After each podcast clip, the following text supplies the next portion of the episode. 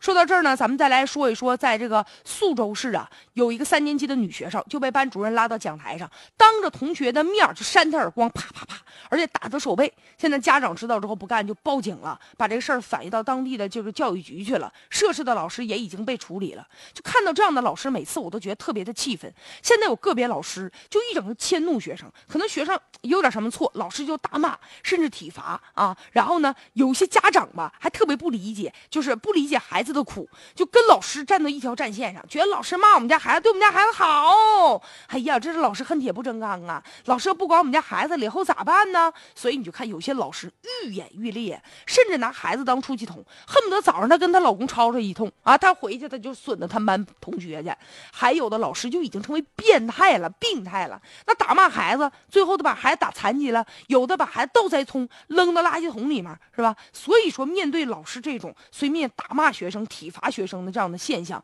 我们应该对这样的老师进行追责，而且对于老师啊，他不仅仅是说他教学水平，说能教出几个好学生，关键得看这个老师的心理他是不是健康。老师应该尊重学生的人格，你不能歧视学生，不能对学生实施体罚，变相的体罚，你也不能侮辱学生的人格呀。所以说什么所谓的严师出高徒，也应该有一个界限。我们也应该看一看这个老师，他如果说对学生骂学生的时候，这是最基本。的一种侮辱，这样的侮辱会给学生造成心理阴影，而且小孩时间长了，性格就会比较孤僻呀，他比较胆小啊，甚至可能会影响他长大以后的行为。所以说，就是对于老师这样的行为啊，家长要学会说不。你要问问孩子，在学校发生了什么事儿，老师如果说打你了，你要回去告告诉家长啊，老师，